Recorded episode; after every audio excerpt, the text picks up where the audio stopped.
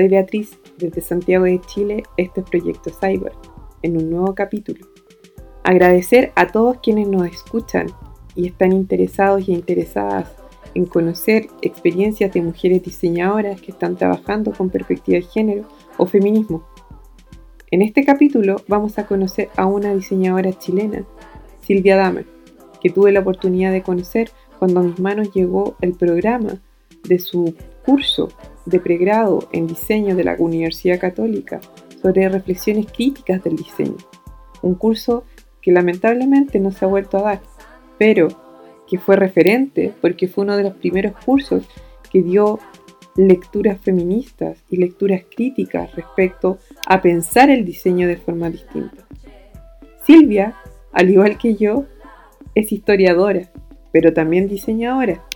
Actualmente ella es magíster en historia, doctora en historia de la Universidad Libre de Berlín y está haciendo su postdoctorado y se ha especializado sobre todo en temas de diseño, de historia del diseño y teoría del diseño. Un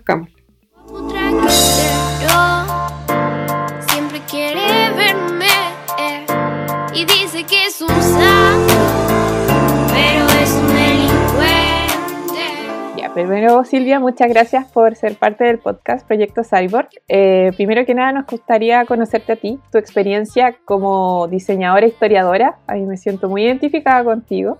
Eh, siendo mujer también estudiando estas dos carreras, ¿cómo fue? Bueno, sí, es verdad, es una combinación poco usual. Eh, te agradezco primero por la invitación. Eh, yo entré a estudiar diseño, muy confundida de si en verdad debería haber estudiado historia o no, y por lo mismo me puse a tomar pensaba hacer el minor y finalmente terminé haciendo las dos carreras, carreras paralelas. Eh, siempre pensando sí que historia iba a ser como el hobby, pero finalmente digo tanto que eh, después me titulé diseñadora, trabajé un tiempo, pero, pero decidí dedicarme a, a la historia eh, y opté por dedicarme 100% a la historia. Después hice un doctorado y hoy en día me dedico a eso. ahora estoy haciendo un postdoctorado en historia en el Instituto de Historia Católica, eh, a la investigación, a la docencia, eh, pero siempre sigo, he seguido ligada al diseño en términos de, desde la teoría, haciendo clases de historia del diseño y teoría del diseño en las escuelas de diseño. Perfecto. ¿Y em, cuál ha sido tu relación con el diseño desde que te como transportaste a la historiografía? siempre me ha, interesado mucho como, como área, como objeto de estudio, pese a que en mis investigaciones no, no, investigo historia del diseño como tal, eh, pero siempre me estoy bordeando. Ya mis investigaciones se han centrado mucho en la historia de la propaganda, eh, de la creación de imágenes nacionales, eh, y ahí entra, entra mucho, mucho, mucho diseño, en la creación de imágenes, en la, la creación de, símbolos materiales o arquitectónicos, las narrativas que, que, se han ido posicionando a través de, eso, de esos elementos visuales o materiales, eh, ir explicando en el fondo qué, cuáles son los que están formando y qué ideologías están representando, etc. Entonces, finalmente es, es una, un, lugar donde se, se cruza también eh, el mundo material, de la cultura material y visual Ya, perfecto. Y a nivel, em, yo me encontré con tu trabajo cuando me llegó un, un programa de curso en la católica de pregrado y había muchas lecturas con perspectiva de género y quise tomar el curso de pregrado cuando estaba en posgrado y ya después no pude porque el curso no se hizo más. Me llamó mucho la atención la cantidad de, bibliografía asociada con autoras eh, que en el tema. Y porque yo hasta el momento, dentro de lo que había buscado, no había encontrado nada que abordara desde una perspectiva, por último, teórica, la perspectiva de género en la facultad y me encontré con tu nombre. y me gustaría saber cómo has ido incorporando la perspectiva de género, cómo te la encontraste, cómo ha sido para ti el género em, dentro de desarrollar estas cátedras como teoría crítica o teoría del diseño, historiografía del diseño, etc. Sí, ese curso que estás mencionando fue un curso eh, que se llamaba Reflexiones Críticas en torno al diseño eh, era un curso pensado para, para estudiantes como de los últimos años eh, eh y orientado básicamente a, a, a, cuestionar todo lo que les habían enseñado. Eh, un poco como todas esa, esas verdades, o quizás más, que las verdades, a, a cuestionar la, las cosas que nunca se habían cuestionado. Entonces, eh, creo que es súper importante, y esto no solo para, para, el diseño, sino en general para todo tipo de profesionales, ser muy reflexivo en relación a tu propia profesión diferencian, pero el diseño no es una de esas. Eh, y es poco lo que los diseñadores piensan sobre su rol social, sobre los efectos eh, indirectos, notaciones, quizás en otros ámbitos que, los, objetivos como primarios de lo que ellos están haciendo. Ese curso no, no, era solamente orientado al género, sino que orientado a, a volver a pensar. Sin deber y sin temer, tan solo por ser mujer valiente y poco frágil. Perfecto. ¿Y cómo fue la recepción de los alumnos, las alumnas sobre, sobre estas temáticas, la, la recepción, la percepción, cuando tuvieron que enfrentarse a esas lecturas? Sí, yo creo, de hecho me di cuenta después de que la mayoría de mis estudiantes había tomado el curso eh, precisamente por eso, porque aparecía la palabra género y no, no estaba muy presente en, general en la, en la, malla de la escuela. Eh, así que sí, noté, bueno, eran optativos, entonces los que estaban ahí realmente habían elegido estar ahí. Así que había un interés muy, muy marcado y muy, mucha motivación, que, también para mí fue bien impresionante y bien motivante también a, su vez. Eh, porque yo también aprendiendo, no es, no es que yo eh, me haya dedicado a, no me haya especializado en temas de género. Entonces fue, fue bien motivante sentir que había un interés y también un poco impresionante darme cuenta de, lo poco este tema en general, pese a que siento que en general existen muy buenas intenciones, nadie, nadie eh, estaría en contra a nivel académico o desde tu perspectiva enseñando en diseño, ¿cuál crees que es la relevancia de este tema o crees que existe algún vacío? Eh, a nivel, tú hablas de teoría crítica, etcétera, eh, la formación de nuevas generaciones de diseñadores y diseñadoras. Sí, yo creo que, sería interesante reforzar ese, aspecto eh, que aporta como la reflexividad del, profesional, eh, no solo en temas de género, en, tema, en temas de, de, claro, en general. Eh, y de hecho también el, meterse en temas de perspectiva de género creo que también es, para romper el paradigma en el que uno está acostumbrado a operar, eh, que visibiliza mucho, muchos aspectos y avisa la diferencia.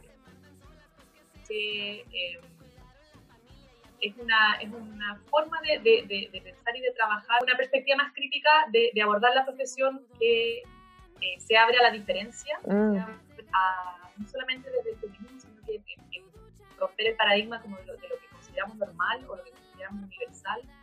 Eh, y eh, incorporar entonces otras realidades, otras visiones, y eso implica necesariamente yo creo que, en general no las vemos no porque no queramos, sino que porque no, no sabemos No nos ha ocurrido, no nos han enseñado de diferente. Perfecto. ¿Y tú crees que las nuevas generaciones de diseñadores y diseñadoras a las que te ha tocado hacer clases eh, vienen con nuevas exigencias teóricas o vienen con nuevas inquietudes? ¿Has percibido algo al respecto? Sí, absolutamente. absolutamente. O sea, para mí es una maravilla hacerle clase eh, a esta generación porque, primero porque yo aprendo mucho, pero sobre todo aprendo como de, del entusiasmo y de la falta de prejuicio, eh, o sea, del haber, haberse abierto a, eh, a, formas distintas y a, ser más exigentes en ese sentido. O sea, de hecho yo con mis amigas de mi edad, no sé, eh, estamos como, hemos empezado a interesarnos en eh, los últimos años tenemos un grupo de, de, estaba poniendo un poco al día con, con, las lecturas básicas del feminismo que no conocíamos y sentimos la admiración eh, gigante por la generación de las veinteañeras de hoy que vienen siempre preparadas súper leídas, eh, súper eh, ya sensibilizadas con un tema y para nosotros son como la inspiración. Conmigo los machistas se quedan atrás, los escupo, los aplasto, los humillo y al final Eh, desde tu perspectiva como mujer, siendo diseñadora, ¿cómo has sentido el cambio generacional respecto como a estas nuevas dimensiones del género en la disciplina?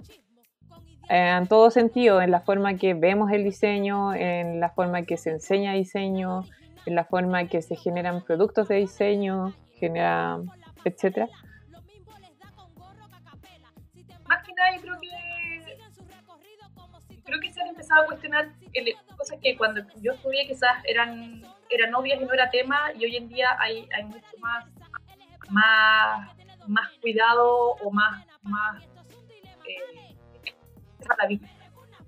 eh, no sé desde, desde quizás eh, pensando en, el diseño gráfico, estereotipos que repetía el diseño gráfico hace 20 años, que hoy en día serían impensables porque, porque en el fondo ya eh, ha cambiado como el... el, eh,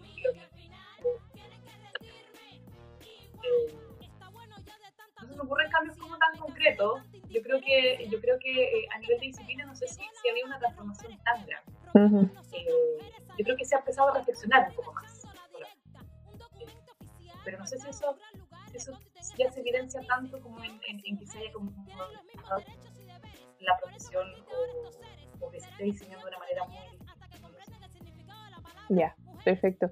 Y a nivel como de, de, lineamientos para el futuro, con lo que has visto como con, tus colegas o esta misma eh, percepción que tuviste en el curso que, que, viste con el interés, eh, ¿cuál crees que sería el futuro Em, de la incorporación de la perspectiva de género a nivel, no sé, por ejemplo, hace poco en el capítulo anterior hablábamos de la institucionalización del género a nivel de cátedra, por ejemplo, en Argentina con la Griselda Fresler.